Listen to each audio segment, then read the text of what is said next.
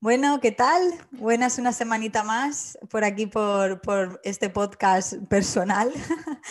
Hoy os traigo otra entrevista a un miembro de mi familia. Me estoy haciendo muy fan de hacer entrevistas a miembros de mi familia, pero es que no me canso de decirlo. Estoy rodeada de gente que de verdad es digna de mención. Eh, me parece que, pues realizan labores eh, encomiables y bueno, pues es que al final es la gente que me inspira, ¿no? La gente que tengo eh, más cercana a mí. Y por eso he querido empezar pues este tema de las entrevistas pues por, este, por estos lares, que son los lares familiares. Hoy traigo además a mi hermana Cuchi, para quien no nos conozca. Mi hermana Cuchi y yo, bueno, nos hemos criado juntas, apenas nos llevamos un añito de diferencia. Y bueno, éramos la, la Pili Mili todo el rato, súper diferentes, eso sí, pero hemos estado pues compartiendo habitación, bueno, eh, intentando compartir amigos en verano, oye, vente tú para acá, que mis amigos no han llegado, oye, vente tú para allá, no sé qué. Y, bueno, que tenemos muchísimas anécdotas, a veces la gente nos confunde incluso los tonos de voz y, tenemos bromas que son solo nuestras y bueno, eso es súper entrañable. Bueno, mi hermana, eh, María Victoria Vallenilla, alias Cuchi, para quien no lo sepa, que se llamaba María Victoria, porque es Cuchi conocida por todos. Es fisioterapeuta y a día de hoy lleva 17 años trabajando en HLA Vista Hermosa, en el centro de, digamos, en la, en la parte de fisioterapia y rehabilitación. Ella además está especializada en método GDS de cadenas musculares, además hace stretching global activo y ejercicio terapéutico y control motor y también, lo último, es que se ha hecho instructora de pilates suelo y máquina y gimnasia eh, hipopresiva. Mi hermana eh, Cuchi, que ahora le voy a dar paso para que se presente ella también, bueno, siempre ha sido muy deportista, ha sido como la deportista de la familia, eh, aparte de la, tía Diver, que también le decimos, la tía divertida. siempre ha sido muy activa, practicó atletismo desde bien pequeñita, ya nos lo va a contar pero pues hace unos años tuvo un suceso en su vida, que es de lo que vamos a hablar justo en este episodio, bueno, que, fue un clic, ¿no? Que, fue un antes y un después, que, quiero que ella nos lo cuente a su manera y a partir de ahí pues ir un poco desentrañando esta historia, que yo creo que también puede ayudar a, mucha gente, ¿no? Que a lo mejor pues le resuene este tipo de cosas o a lo mejor alguna solución que ella vio, etcétera. Así que ya me callo. Y voy a dar paso a mi hermana y me gustaría, como siempre, Cuchi, lo primero que para mí es lo más complicado, es que intentes definirte, que intentes decirle a la, gente que no te conozca quién es Cuchi. Bueno, yo te dejaría hablar todo el rato. No sé, no sé muy bien dónde mirar. Si mirar al pivotito de la cámara del ordenador o mirarte a ti que estás en la pantalla, que me mola mucho más porque es de tú a tú. Mm. Así que igual voy un poco loca, pero a ver, ¿quién es Cuchi? Pero ¿quién es Cuchi hoy? Porque Cuchi ha sido muchas cosas. Entonces, siempre intentando mantener un Cuchi es así, pero Cuchi hoy es, es Cuchi mamá. Eh, soy una mami entregada totalmente a mi familia, a mis dos rubios y a mi marido. Soy eh, ahora mismo súper feliz con ese rol y con ese papel siempre intento luchar y decir, no, yo no soy la típica madre que siempre está y que... No, yo soy la típica madre que siempre quiere estar con sus hijos y que se va de viaje con su marido y piensa en por qué no me he llevado a mis hijos. Entonces, bueno, es complicado porque siempre quieres ser una madre súper ultra moderna, pero pues yo mm, pues soy como soy. Y bueno, además de ser mami, eh, a día de hoy soy una de las coordinadoras del servicio de fisioterapia del grupo HLA Vista Hermosa. Eh, es un grupo muy dinámico, estamos creciendo mucho, estamos luchando mucho como equipo para estar en el top de la fisioterapia en Alicante. Ahora mismo somos ya casi 12 fisioterapeutas que intentamos abarcar todos los campos en los que tenemos varios terrenos por los que nos movemos mm, más cómodos y en los, que, en los que no estamos tan cómodos nos estamos formando para llegar a estar cómodos y ser competitivos en Alicante. Y luego soy cuchi deportista, soy una deportista empedernida. En la, yo en mi vida no, no concibo mi día a día sin hacer deporte. El día que no hago deporte es como que me falta algo y siempre estoy intentando buscar el hueco, aunque sea de abrir mi mat y hacer 10 minutos de abdominales, lo que sea. Siempre intento descargarme porque además eh, me he dado cuenta de que de un tiempo a esta parte lo necesito como el, quien, como el que necesita beber agua. Yo necesito, es mi manera de meditar el hacer deporte. Y ahora mismo, esta escucha. Qué bueno, qué bueno, me encanta. Bueno, eh, a mí lo que me interesa también ahora, si quieres, es saber un poco cómo te las ingenias, porque para quien no lo sepa, y seguramente Cuchi hablará de esto más adelante, ella entrena para hacer carreras de larga distancia. Y de larga distancia yo me, refiero a 100 kilómetros y cosas así, o sea, es que son burradas. Al final, mira, me hizo mucha gracia porque aquí mis vecinos, el otro día estábamos hablando y me decían, Jolines, pero si es que tú eres súper deportista, si te vas a correr los domingos hora y media. Y yo decía, pero tú te crees que eso es mucho? Perdona, todo es cuestión de, ¿no? de contexto en el que lo mires, porque mi hermana corre 100 y las se quedaron como blancos, ¿no? De decir, madre mía.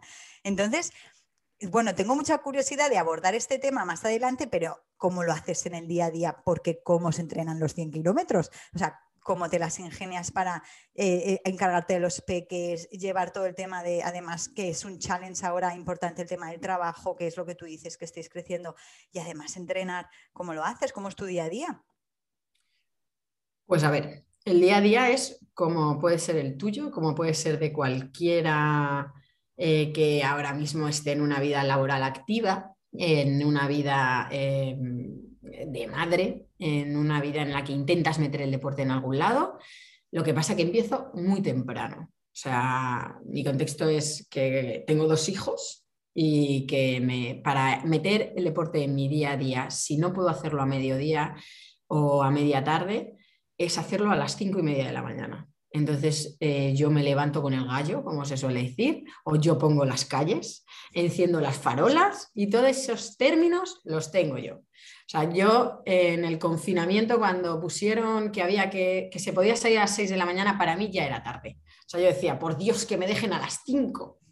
Entonces, yo lo, si ese día puedo meter mi entrenamiento a las 5 y media de la mañana, me despierto, suena el despertador, me pongo las zapatillas de correr y allá me voy hasta las 7 menos 10 de la mañana, 7 de la mañana intento exprimir todo lo que puedo y el día que no he salido a correr estoy en casa que tengo, gracias a que tengo un marido tan loco por el deporte como yo, tenemos un gimnasio en el jardín que vamos, no le, no le envidia nada a ninguna sala de CrossFit de ningún sitio ni de alterofilia. Entonces el día que no corro hago ejercicio de fuerza por la mañana, si no abro el mat y hago pilates, si no me pongo como una loca a subir escaleras, lo que haga falta para, para empezar el, día a día haciendo deporte.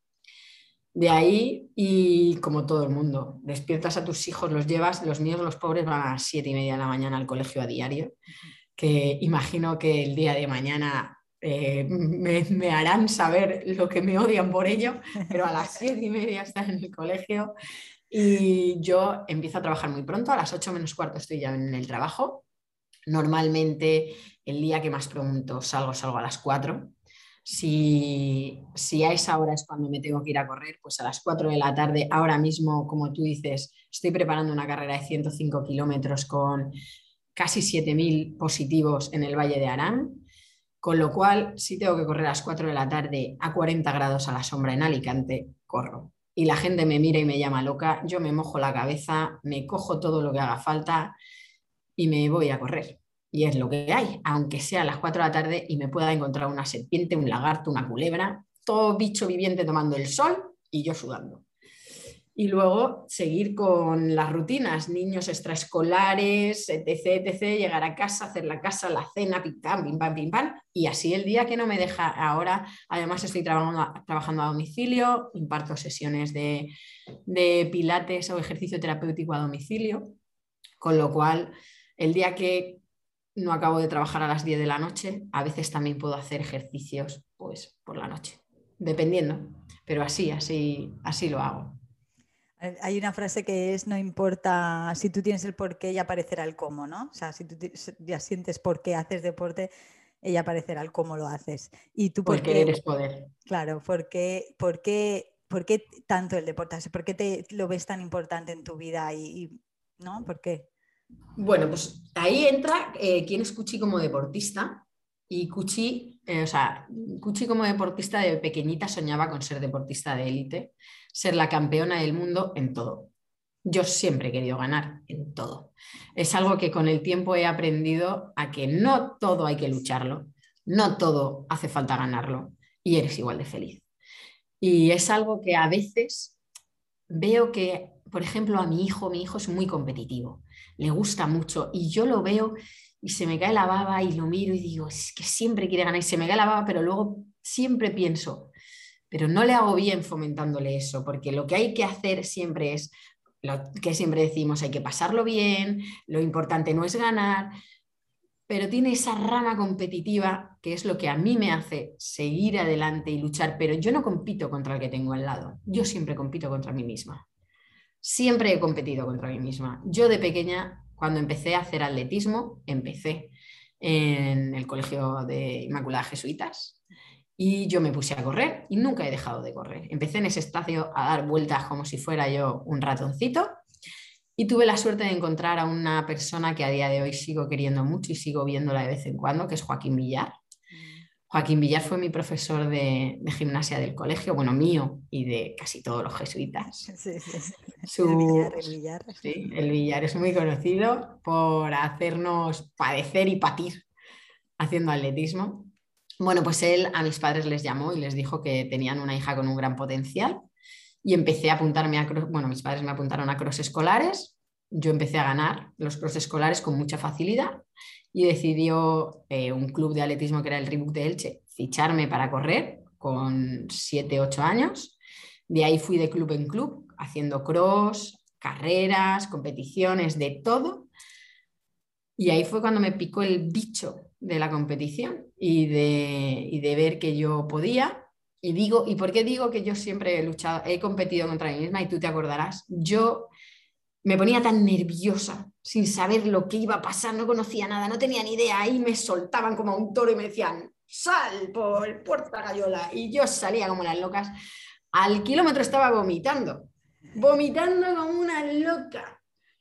Y a ese kilómetro yo vomitaba y decía, pues ahora que he vomitado, no me voy a parar, ¿no? Y yo seguía corriendo después de vomitar. Y claro, lo mejor para mí, yo ganaba la carrera habiéndome parado a vomitar. Entonces, claro, a mí me daba igual vomitar, pero yo nunca, o sea, nadie me enseñó a gestionar todo eso. Yo sola he ido aprendiendo que, bueno, que no había que ponerse tan nervioso, que había que prepararse para eso. Y todo este tipo de cosas que además te da la madurez como deportista. Porque en todo este ámbito, eh, yo, evidentemente, en el colegio, a mí no, no es que no se me diera bien estudiar, es que yo estaba a otras cosas. Yo estaba en el colegio y yo siempre estaba pensando, ¿cuándo va a sonar el timbre para que me pueda ir al atletismo? o cuándo va a tocar para poder ir a ver a mis amigas, o cuándo, pero yo no estaba en clase pensando en, bueno, pues hay que leer el lo blanco. Yo, Eso es un aburrimiento. Mis padres no sabían qué hacer conmigo. Y yo reconozco que no he sido la mejor de las estudiantes, pero bueno, yo por lo menos le ponía ganas. A mí me decían, te tienes que estar sentada y te tienes que leer el libro. Y yo me estaba sentada y me, leí el, me leía el libro. Lo que pasa es que muchas veces no entendía ni qué decía el libro. Pero bueno, le echaba ganas y así conseguí acabar, acabar el colegio, los estudios, tal pero yo no llegué a, ser fisioterapeuta por eh, los estudios. Yo llegué a ser fisioterapeuta gracias al deporte. Entonces creo que nunca he dejado de luchar por ser deportista, por, lo que a mí me gustaba y tal. Y eso, de algún modo, la vida me lo agradeció o, o, algo me lo agradeció porque gracias a eso yo conseguí entrar en fisioterapia por ser deportista de élite. Y no fui deportista de élite por, por atletismo, yo fui deportista de élite por remo. Porque hubo un paréntesis en mi vida eh, de atleta y fue que en el bote donde estaba mi hermana Ana, la que hoy me entrevista, faltaba una persona para, para remar en una yola. Yo no tenía ni pajotera idea de lo que era una yola, pero le faltaba una. Y bueno, como era verano, era divertido, estaba en el club, había un chico muy guapo de timonel, pues dije, ¡ah, me voy yo! ¡Ay, qué recuerdos! Y gracias a eso, que fuimos, eh, fuimos terceras de España en ese bote de cuatro, eh, bueno, pues gracias a eso yo ahí tenía 16 años y a los 18 entré en fisioterapia por ser deportista de élite, porque fuimos deportista de élite durante dos años. Entonces yo siempre estaré agradecida al remo, siempre lo llevaré en mi corazón, porque no es un deporte que sea de mis favoritos, puesto que luego ya no continué más. Solo hice eso y luego un añito de skiff, entré en una final del Campeonato de España, pero luego me gustó más seguir corriendo, pero me permitió estar donde estoy hoy en día y ser lo que soy como, como fisioterapeuta. De ahí, me enrollo, ¿no? Sigo contando. tú sigue, sigue.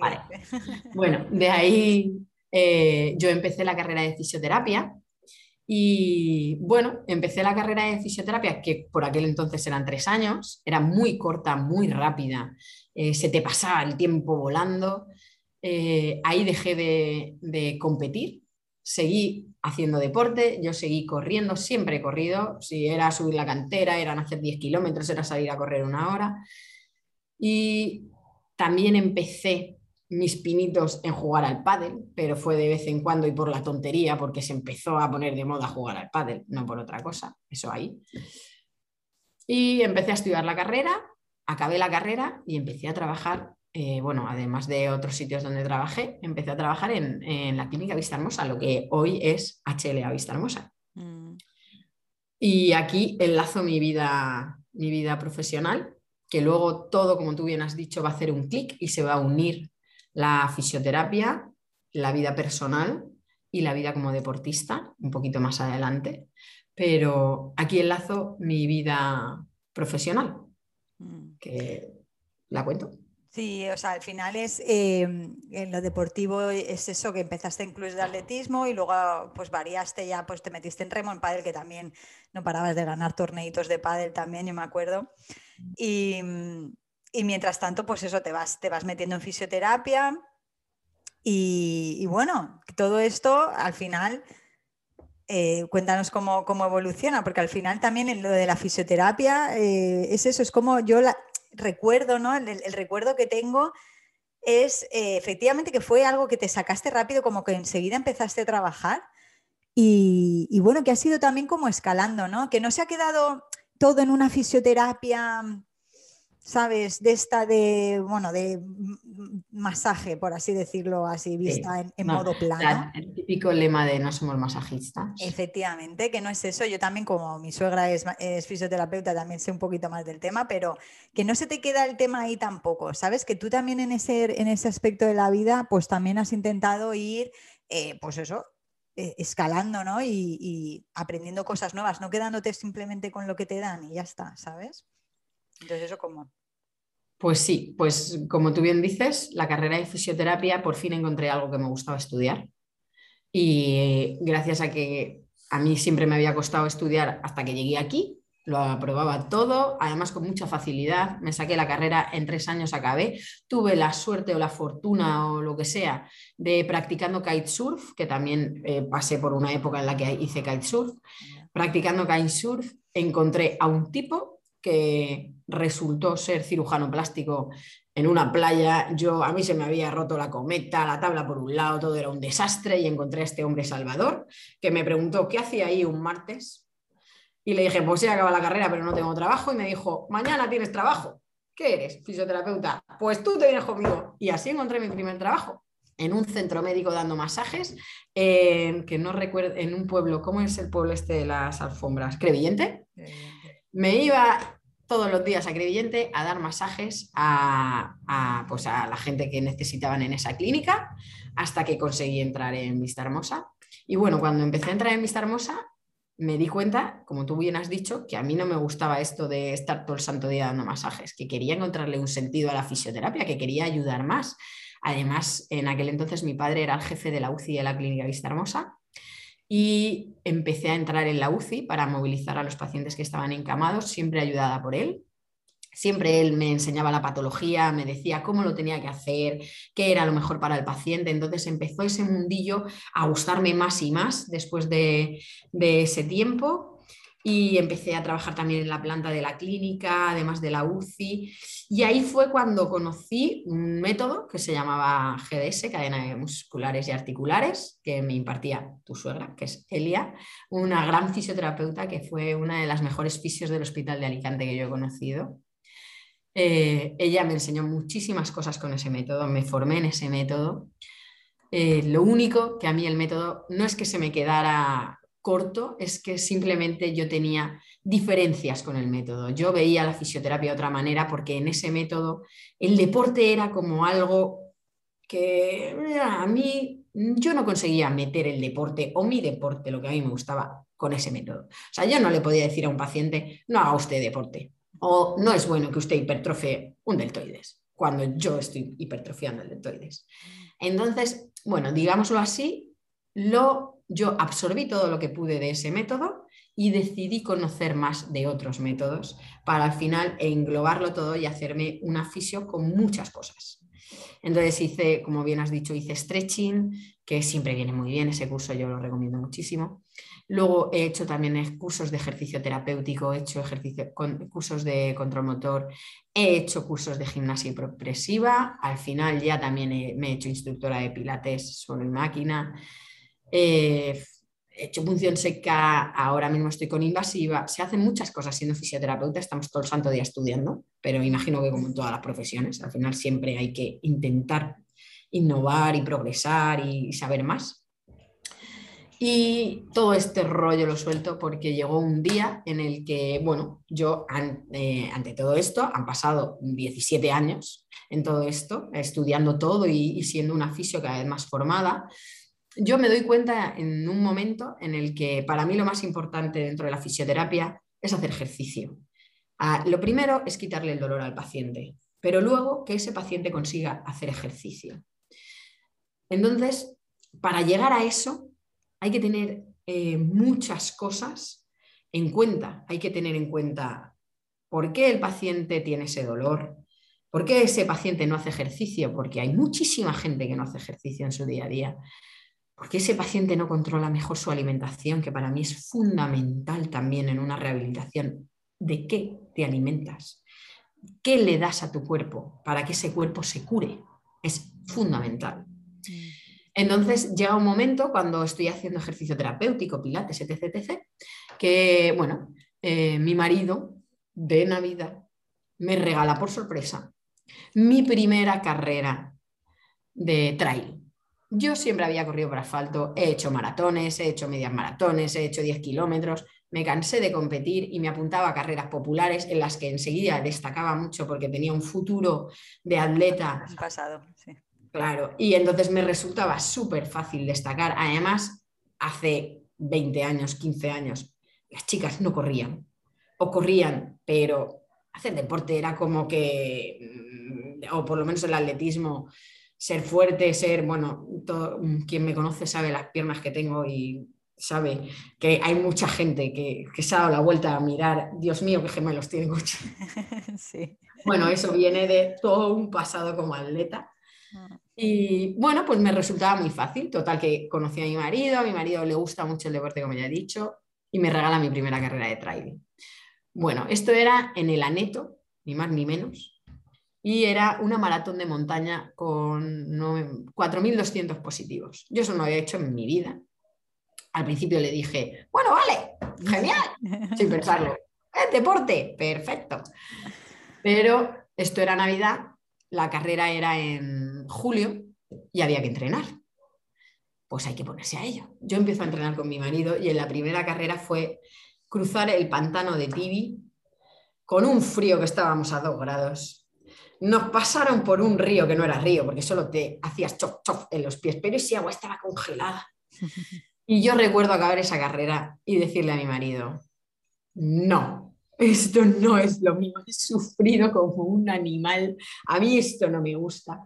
Y bueno, soltar de todos sapos y culebras por mi boca, pero ir poco a poco con el paso de los días viendo que había sido capaz, aunque lo había pasado fatal, y que miraba hacia la montaña, además desde mi casa se ve el Puchcampana, y se ve el Cabezó, y se ve la Itana, y yo decía, bueno, igual una carrera un poco más cortita, hoy bueno, bueno, y seguir entrenando.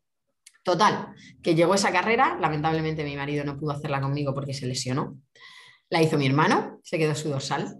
Y mi hermano en esa carrera me puso un gancho en la boca y arrastró como pudo de su hermana, porque yo los últimos 20 kilómetros quería morirme pero acabé la carrera, acabé súper contenta, además con mi hermano, que, a mí me encanta hacer deporte con él, porque es como yo, eh, nosotros nos metemos en nosotros mismos, luchamos como podemos, pero nos gusta hacer deporte solos o con la familia. Y acabé mi primera maratón de montaña y ahí me picó un bicho que a día de hoy yo no he encontrado la vacuna porque empecé a correr y vamos, ya no he parado de correr por la montaña. Y en esa carrera, si no recuerdo mal las fotos, esas, las zapatillas que llevabas son las que tengo yo ahora, que me regalaste. La Saucony Peregrine, una súper una super zapatilla. Así voy yo ahora, que soy una máquina, que no. Esa zapatilla ha vivido mucho para que la gente diga luego que a los 600 kilómetros hay que cambiar la zapatilla. La zapatilla dura lo que te aguante el cuerpo. Pues yo las tengo, yo las tengo. Están ahí con sus rajitas y tal, pero oye, yo estoy encantada con ellas. Claro que sí. Y entonces, eh, bueno, lo de la neto, pues, la experiencia esta, que, es la, vamos, Jolín, es que meterte una maratón de montaña, es que, vamos, es que para mí es tan, tan impensable, está tan, tan lejos. Eh, pero que, a ti qué se te despierta cuando estás, porque tú lo dices y además lo dices después, y, Fede también lo dice nuestro hermano, hemos sufrido, hemos sufrido, pero ¿qué, ¿qué, hay ahí? ¿Qué hay ahí de, vamos, se te activa ahí la dopamina después o el, te mola el sufrimiento? ¿Esto cómo funciona? O sea, ¿qué sentimientos tienes cuando estás haciendo ese tipo de competiciones? Mientras los estás haciendo, los sentimientos son todos. O sea, yo he llorado, he reído, he llegado a pensar, pero tú qué, qué carajo haces aquí? ¿Qué necesidad tienes de pasarlo tan mal? Eres una enferma mental. Ese tipo de cosas las he vivido yo en una carrera, pero luego también he vivido el eres capaz, has preparado tu cuerpo, tienes una mente dotada que es capaz de llevarte hasta la meta, disfruta del camino porque esto no lo consigue todo el mundo. Ver un amanecer en la cima no lo ha visto prácticamente quien no sufre no llega.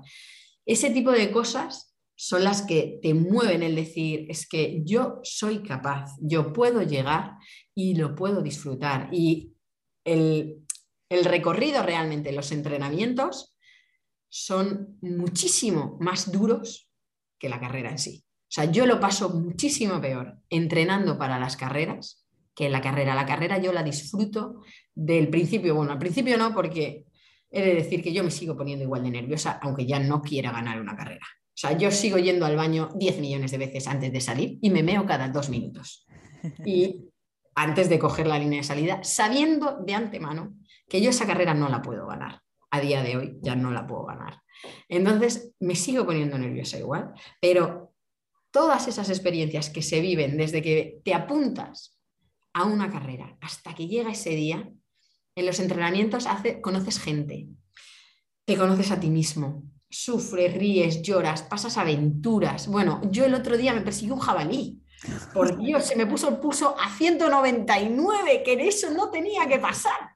Pero fue porque de repente iba por Torremanzanas, mi sitio habitual para correr, y empecé a oír y dije, ay Dios mío, y bueno, todo el mundo sabe que yo soy miope y que no veo un carajo de lejos y que corro sin gafas. Y de repente miré a lo lejos y dije, anda un conejo, allá arriba. Y miré y dije, ah, pues no es un conejo. Seguí mirando y fijándome y dije, uy, pues si es un conejo es muy grande, será un zorro. Y de repente empecé a escuchar.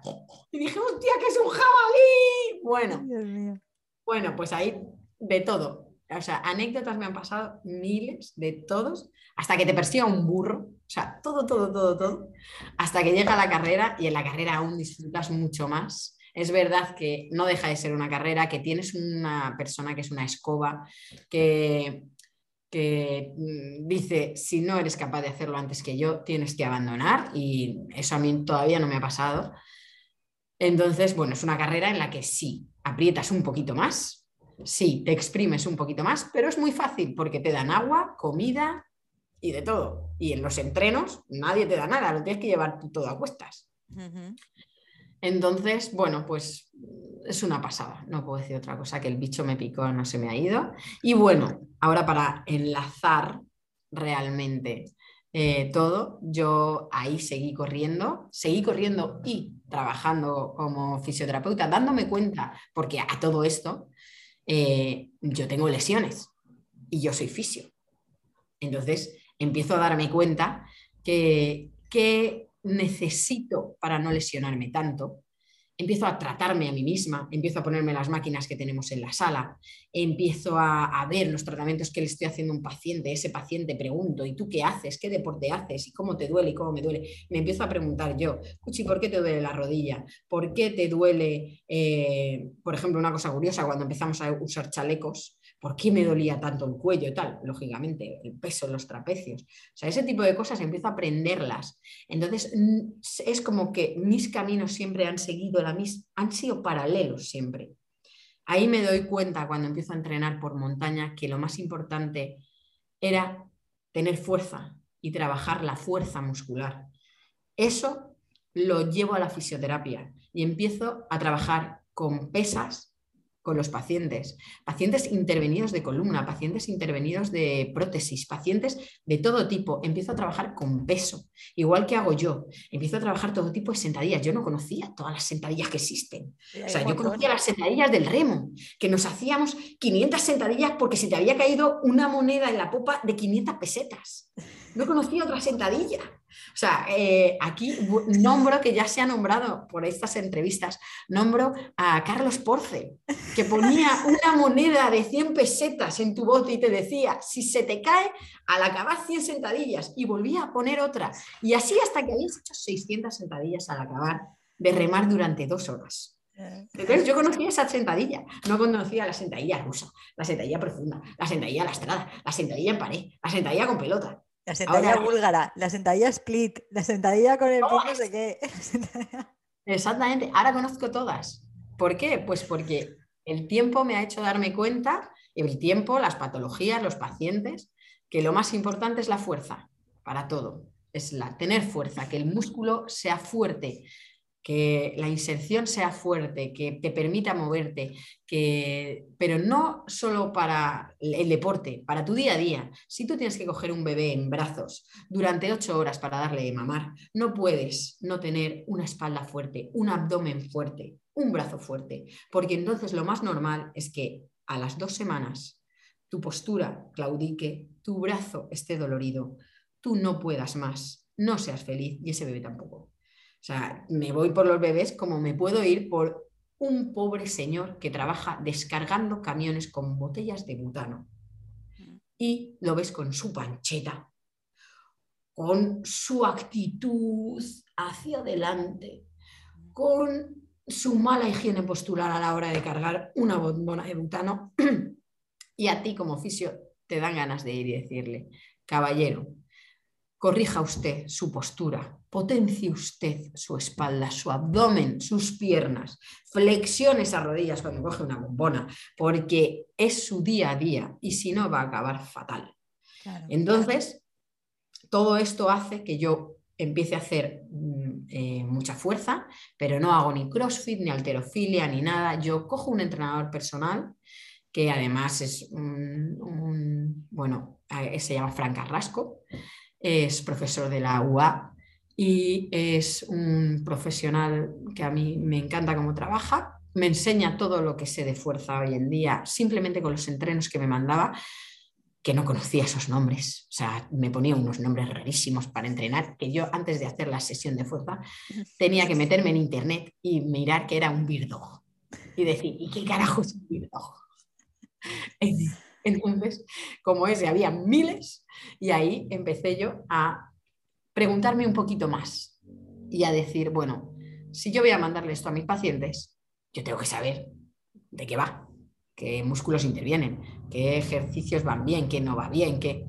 Y empiezo a formarme en ejercicio terapéutico, control motor, gimnasia hipopresiva, pilates, eh, fuerza, reeducación, en todo lo que estoy haciendo a día de hoy, para poder ayudar a mis pacientes y a mí en el mundo del trail.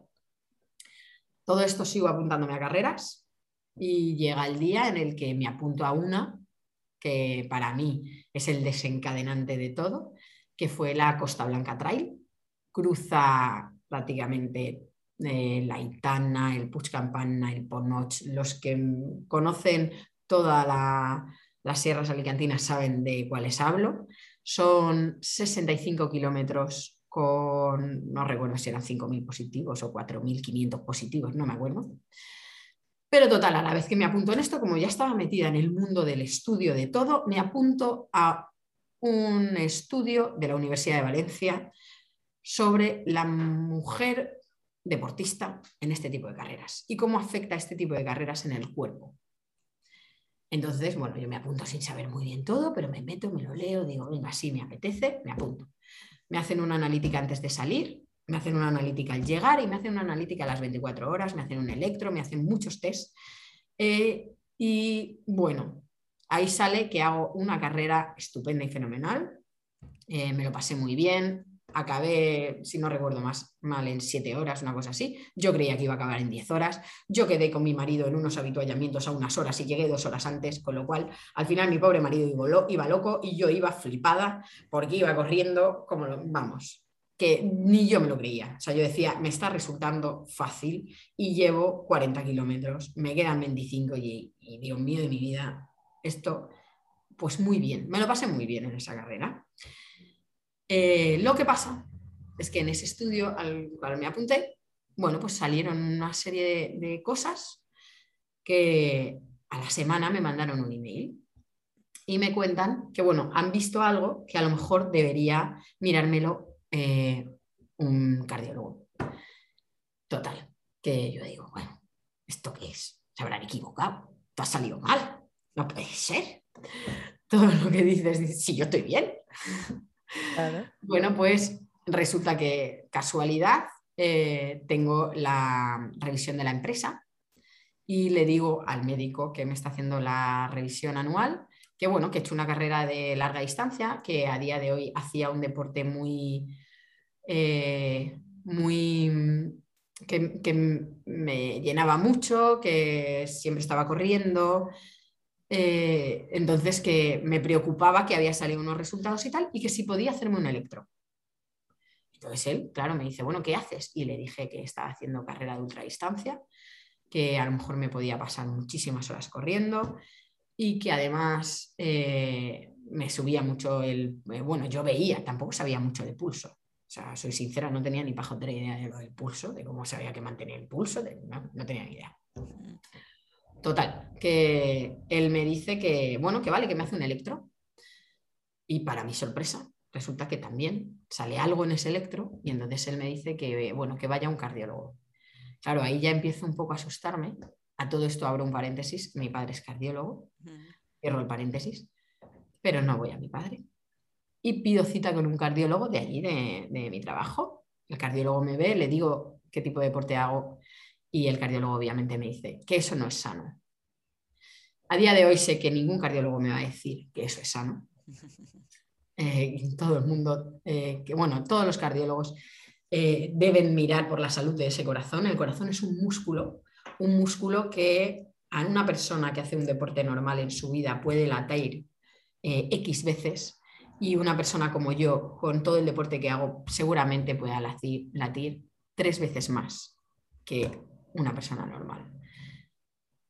Entonces, claro, ese cardiólogo siempre te va a decir, déjalo, no es sano, haz deporte de una manera prudente, que sea saludable, etc. etc.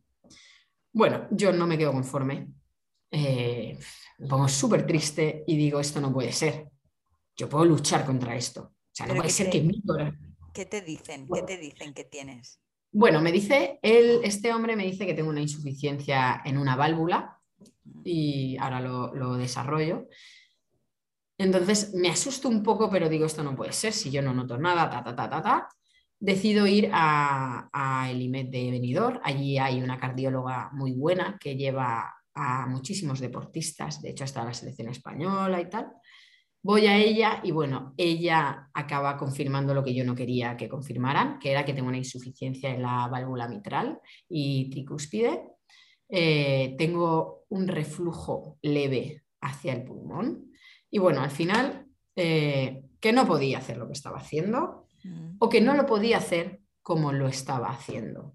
Me hacen un test de esfuerzo y efectivamente todo sale más o menos como la cardióloga creía que iba a salir en ese momento eh, yo hago un stand-by en mi vida deportiva, no ni laboral ni de mamá, solo en mi vida deportiva.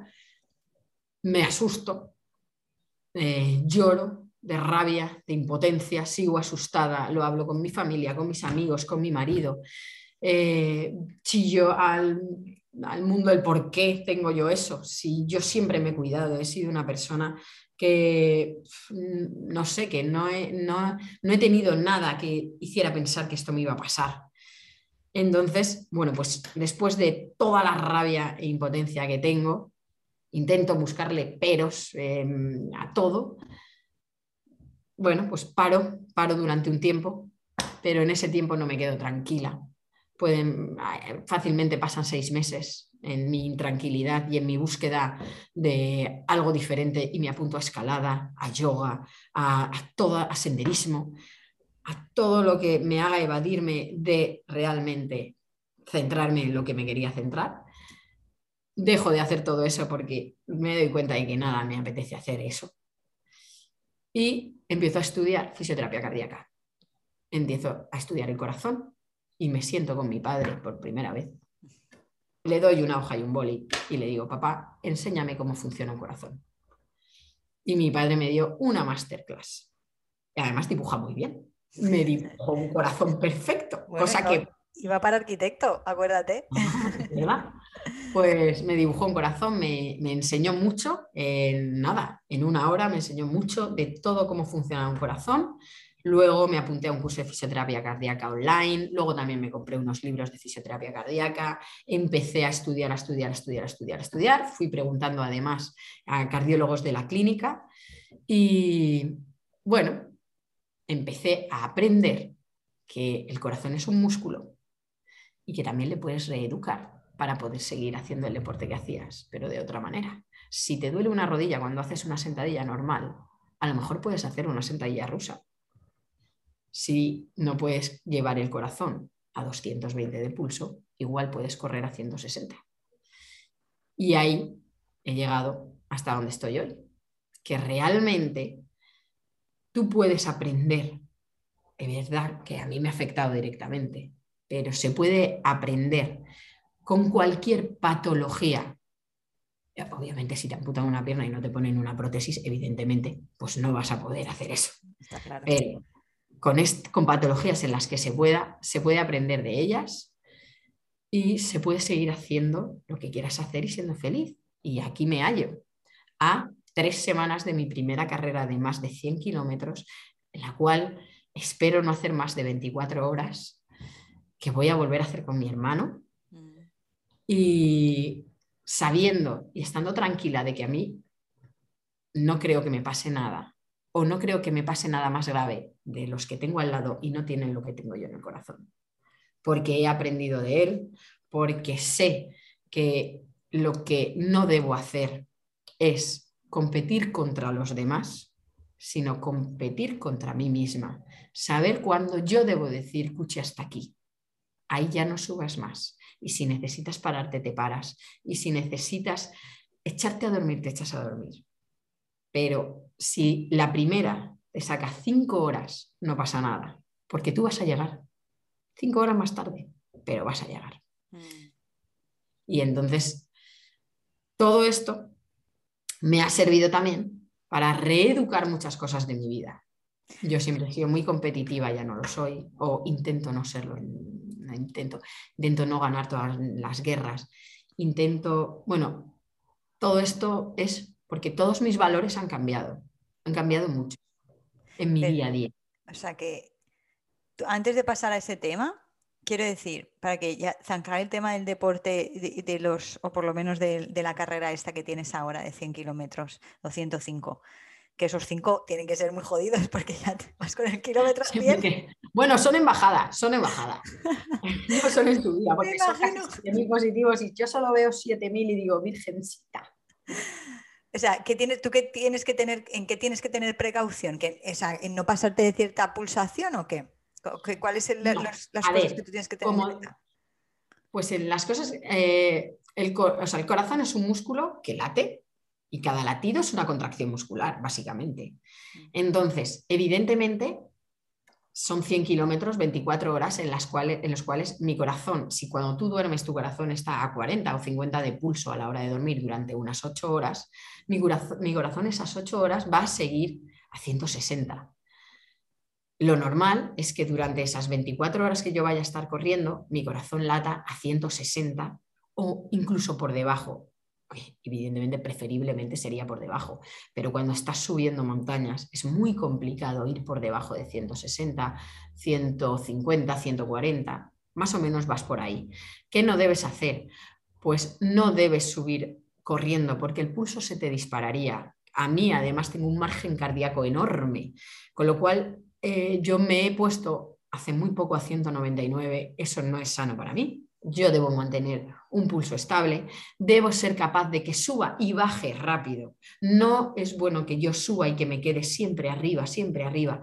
Eso es lo que me pasaba cuando ganaba las carreras. Yo eh, he sido capaz de correr durante casi dos horas a 180 de pulso. He ganado una carrera de 21 kilómetros de por aquí, no por ello he sido mejor que nadie, simplemente he hecho 21 kilómetros más rápido que otra. Pero no me he llevado nada más. que he ganado? Sí. La Cuchi de antes estaba súper contenta porque había ganado y venía con su trofeo, orgullosa. Mm. Ahora vengo orgullosa porque he sido capaz de hacer la carrera y me da igual no ganar. Y que, oye, hay veces que me sorprendo y llego y soy segunda. Y digo, ah, bueno, pues oye, eso que me he encontrado, pero yo sé que he hecho las cosas bien, yo sé, o como hace poco me, dijeron, eh, podías haber sido primera. Y claro, yo miré a la persona que me lo había hecho y le dije, bueno, pero he sido segunda y no pasa nada, he acabado la carrera. Y a la primera le han dado algo mejor que a mí. No, pues ya está. O sea, yo no soy deportista élite, yo soy amateur y yo lo hago para pasármelo bien, punto. Y mm, se me ha ido, no sé por qué estoy. No, no, ah, es lo, del matiz de, de que te tienes que. Lo matiz es que no debe subirme el pulso y estar descontrolado. O sea, no te debe, es, es, como una sensación, solo me ha pasado, en raras veces me ha empezado a pasar, es una taquicardia. Una sensación de que tú no sabes por qué el pulso va tan alto si estás tranquilo. O sea, mm. si yo empiezo a subir tranquilamente una montaña y voy hablando con la persona que tengo al lado tranquilamente, ¿por qué tengo el pulso disparado? Si estoy hablando tranquilamente y, no entiendo eso, pues ahí sería cuando tendría que empezar a preocuparme y, eh, ¿qué está pasando? Ajá. Entonces, ya enlazando a la otra parte, o sea, tú dices que, bueno, que todo esto, obviamente, igual por esa misma contestación a la a lo de, oye, podrías haber quedado primera y tal. O sea, como que ha cambiado valores en tu vida, ¿no? Que todo esto, esta, este suceso ha supuesto, bueno, un reajuste, ¿no? Si, que, si nos quieres comentar qué, ha supuesto. Pues a ver, ha, supuesto, eh, bueno, además de aprender todo muscularmente de cara hacia tratarme a mí misma y tratar a mis pacientes, también he, cambiado mi orden en, los valores que me llevan a mí a día de hoy, para tener, para, estar tranquila, para ser feliz, para, reírme todos los días, para estar eh, bien conmigo misma. El primero es la empatía. He aprendido que, pues que hay que tener mucha empatía con el que hay al lado, que hay que intentar escuchar y saber cuál es su situación, cuál, que, que hay que intentar ponerse en el lugar del otro, eh, porque no tienes por qué juzgar a esa persona. No, no, no sé, o sea, es para mí es muy importante. Además, esto en la fisioterapia es fundamental. Tú no puedes tratar a una persona sin intentar entender ese dolor. O sea, para mí es importante en una primera valoración preguntar el cómo, el por qué, las circunstancias, eh, con qué intensidad, cómo te sientes ante ese dolor y, si estás frustrado por no poder hacer esto, esto, otro. O sea, ponerte en el lugar de esa persona es intentar ayudarle mm, aún más. O sea, una primera valoración tiene que empezar por ahí. No mirando directamente la pierna y decir, a ver, tienes una cicatriz. No, a ver, ¿por qué te ha pasado esto? ¿Cuál ha sido tu día a día hasta que llegar aquí? ¿Cuánto tiempo llevas esperando eh, esto si es una patología previa o si esto es nuevo, etc, etc. Pues eso, la empatía. Luego, eh, además eh, de, de, la empatía, del respeto hacia el paciente, ese paciente que a lo mejor llega dolorido y se cree que es a la única persona a la que le duele en el mundo algo y tú tienes muchos pacientes como él y lo has visto muchas veces, pero tienes que respetar que él se sienta así en ese momento, porque a lo mejor es la primera vez que realmente le duele algo de verdad o que se siente impedido para su día a día. Entonces, respetas ese momento, ese sufrimiento. Eh, lloran muchísimos pacientes con nosotros porque no son capaces de caminar, no son capaces de ir caminando al baño, de lo que les puede doler algo. Además, yo veo mucha fisioterapia eh, por decirlo así, inmediata, o sea, son pacientes que acaban de intervenir y nosotros les vemos, entonces están, pues están muy fastidiaditos, están muy doloridos. No es una fisioterapia de más, no más sencilla, pero sí más práctica, más vengo a darme un masaje de espalda porque me he quedado enganchado, no, normalmente viene previo a una cirugía o vienen para intentar evitar una cirugía. Esa gente sufre mucho y tiene mucho dolor.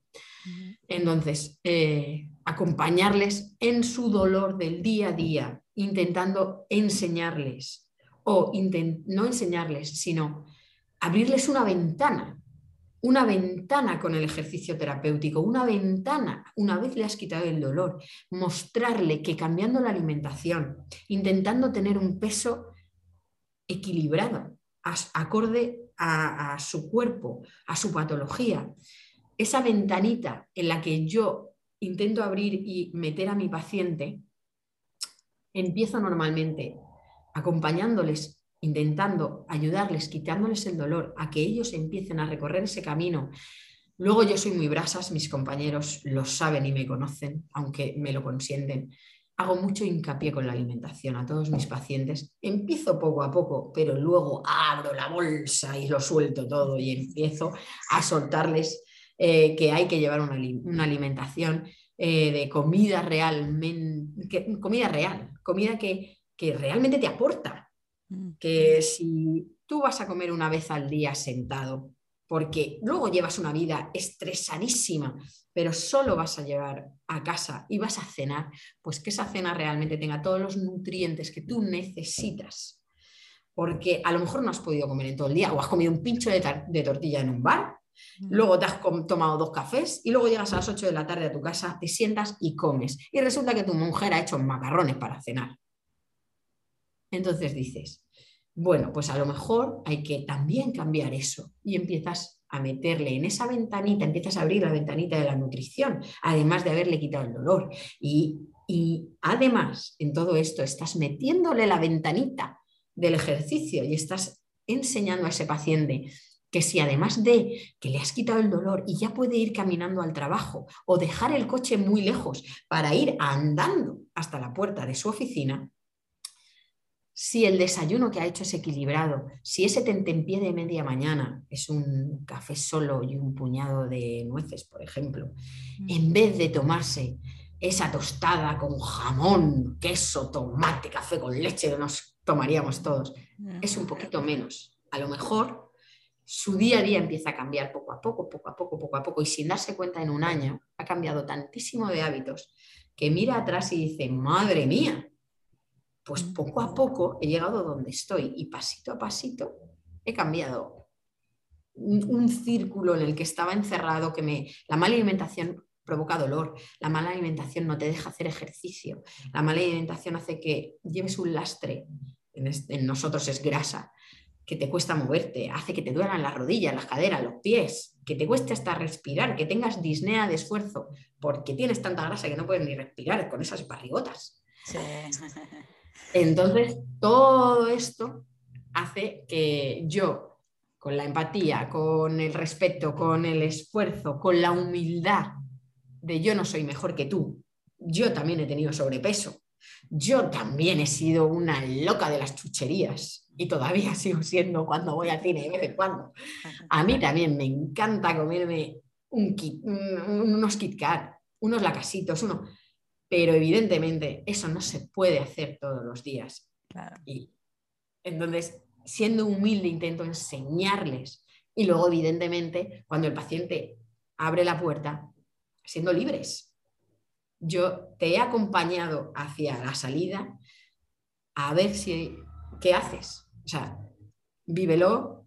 Si te ha gustado, me alegro. Yo respeto luego lo que hagas.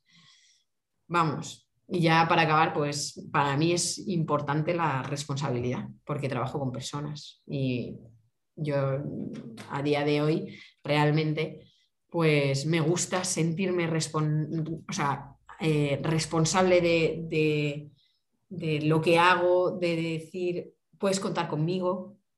Me encanta que un compañero venga y me diga, Cuchi, tengo un problema, no sé cómo hacer con este paciente. Eso me encanta, porque me encanta ayudar yo te ayudo a ti, ayudo a un paciente, ayudo al de lado, igual que me gusta que me ayuden a mí cuando tengo un problema.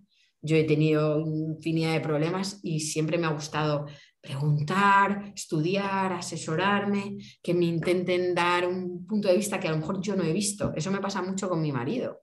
Mm. Yo soy una persona, quien me conoce sabe que soy impulsiva, que me pongo el mundo por montera y me voy a la guerra. Siempre lo he hecho así. Y a día de hoy estoy pues siendo un poquito más eh, precavida, intento mm, ver, primero mirar y decir, bueno, a ver, ¿qué va a pasar? Que no puedes tirarte en paracaídas durante dos semanas en Francia porque ahora tienes dos hijos. ese tipo de cosas lo hacía la Cuchi de antes, pero ahora se lo piensa o lo consulta con su Pepito Grillo, que es su marido, y le dice, bueno, esto, y a lo mejor, pues nunca me quita la idea, pero siempre me dice, bueno, es un punto de vista diferente, tenlo en cuenta, o a lo mejor lo puedes hacer, pero debes mirar también alternativas que te ayuden a otra cosa. Este tipo de cosas. Sí, al final yo, yo, también pienso que las personas que tratan con personas directamente, como, a ver, todos tratamos con personas, pero no es lo mismo mi trabajo, por ejemplo, que el tuyo. O sea, tú estás eh, pues eso, físicamente tratando con, personas y con problemas. Y yo lo veo muy positivo que profesionales como vosotros transmitáis algo más aparte de, bueno, vuestro campo en el sentido de eh, directo de lo que has estudiado, ¿no? Por ejemplo, pues eso, que no te limitas a hacer una, hacer una fisioterapia o hacer un tratamiento, ¿no?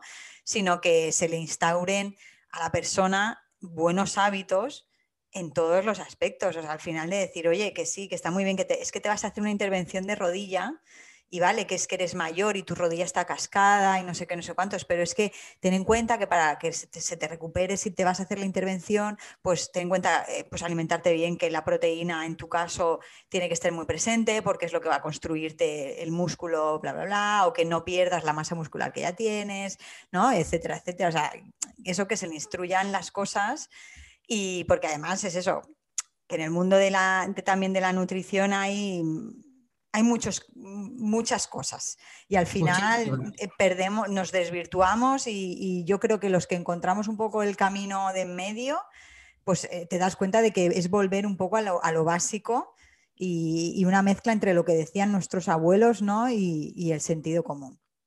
Y bueno, y es, es muy positivo también que el, hecho de los hábitos del movimiento, porque yo también creo que al final las tres, cuatro patas, digamos, para mí el mundo laboral, o sea, que tú tengas tu mundo laboral satisfecho, ¿no? De alguna manera, eh, social familiar, por así decirlo, y luego sobre deporte, alimentación o movimiento, alimentación. Ya no, si no le queremos llamar deporte, no le llamemos deporte, pero movimiento, movimiento, o sea, el cuerpo físico, nos tenemos que mover. Nos, es como yo le digo a las niñas cuando dicen, mamá, pero ¿por qué andamos? ¿Por qué vamos a pasear? Y yo les digo, porque el cuerpo espera que paseemos. El cuerpo espera que lo movamos todos los días. Eso es lo que el cuerpo espera, que tú lo muevas todos los días. Porque para eso está, para eso está generado, ¿no? Eh, la alimentación y el descanso. Para mí son mis, mis básicos, ¿no? Eh, entonces, para llevar una vida, pues eso, eh, que funcionalmente a todos los niveles esté bien, o sea, esté equilibrada, ¿no? Entonces, es muy positivo y es muy curioso cómo en tu caso, por ejemplo, me, me resulta interesante cómo pasa por el acontecimiento del corazón cómo pasa de una visión a lo mejor, pues lo que tú decías, más competitiva, más de, ¿no? De voy a por todas, de exprimir, de competir, de no sé qué, a una visión en la que no tienes por qué dejar de lado lo que más te gusta, pero lo haces desde, desde a lo mejor después de un lugar un poco más maduro, ¿no? Y más sabiendo, dándote, habiéndote dándote cuenta que realmente todos competimos con nosotros mismos, realmente, ¿no? O sea, quitando deportistas de élite, que además también compiten contra ellos mismos. Pero en ese sentido, ¿no? Sí, o sea, realmente es un clic que, hice y que a día de hoy estoy muy contenta. Evidentemente no estoy contenta de tener una patología cardíaca, pero sí estoy contenta de haber sido capaz de salir, bueno, eh, de, no de salir de, a lo mejor fue mi crisis de los 40 anticipada, pero no lo sé, porque sé de ahí que hay una luna en Saturno, no sé qué historias que me tapa la Venus, no, sé de eso, ya me llegará.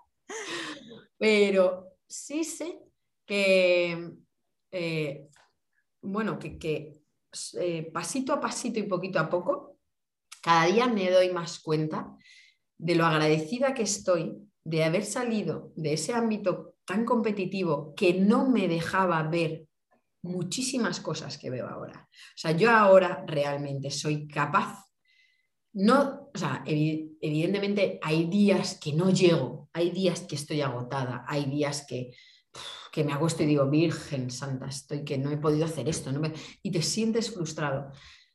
Pero no todos son así. O sea, yo a día de hoy, cuando por la mañana medito porque me levanto y me voy a correr tranquilamente y lo disfruto, es mi manera de meditar. O sea, salir a hacer ejercicio y darle vueltas a la cabeza y poner en orden mi cabecita y mi vida. Y dar gracias por unas cosas y dar gracias por mis hijos que son, están felices y están creciendo felices y que a mi marido le va súper bien, que mis hermanas les va súper bien, que mis padres también. O sea, una manera de, de sentar todas mis cositas y soy capaz de hacer ese deporte, de llevar al día mi trabajo, de cuando llego a mi trabajo y enciendo el ordenador y pasa el primer paciente, estoy con él. No estoy pensando en que quiero estar en otro sitio. No, yo estoy aquí y quiero estar aquí. Y cuando me vaya de aquí, querré estar donde tenga que estar.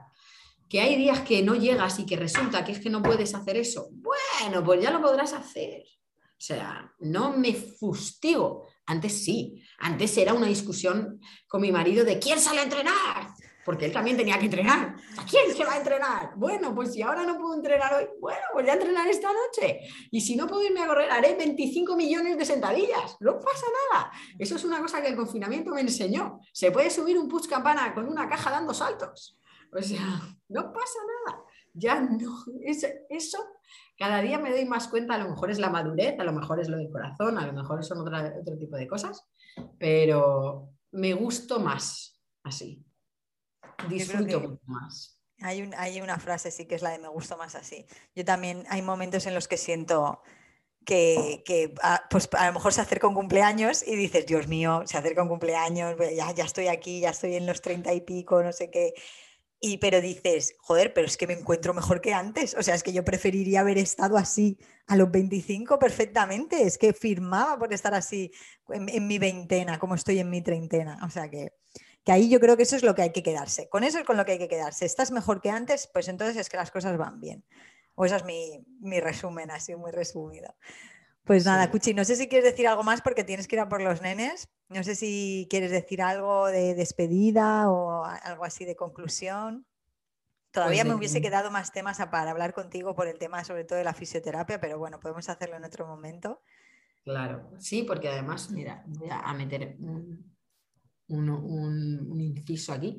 Vamos a empezar a hacer suelo pélvico, porque la gimnasia hipopresiva, yo empecé a hacer gimnasia hipopresiva porque tengo una diástasis abdominal, porque en el embarazo de mi hijo engordé muchísimo, tenía siempre hambre, o sea, yo realmente algo le pasó a mi cuerpo, yo siempre tenía hambre y engordé la friolera de 25 kilos.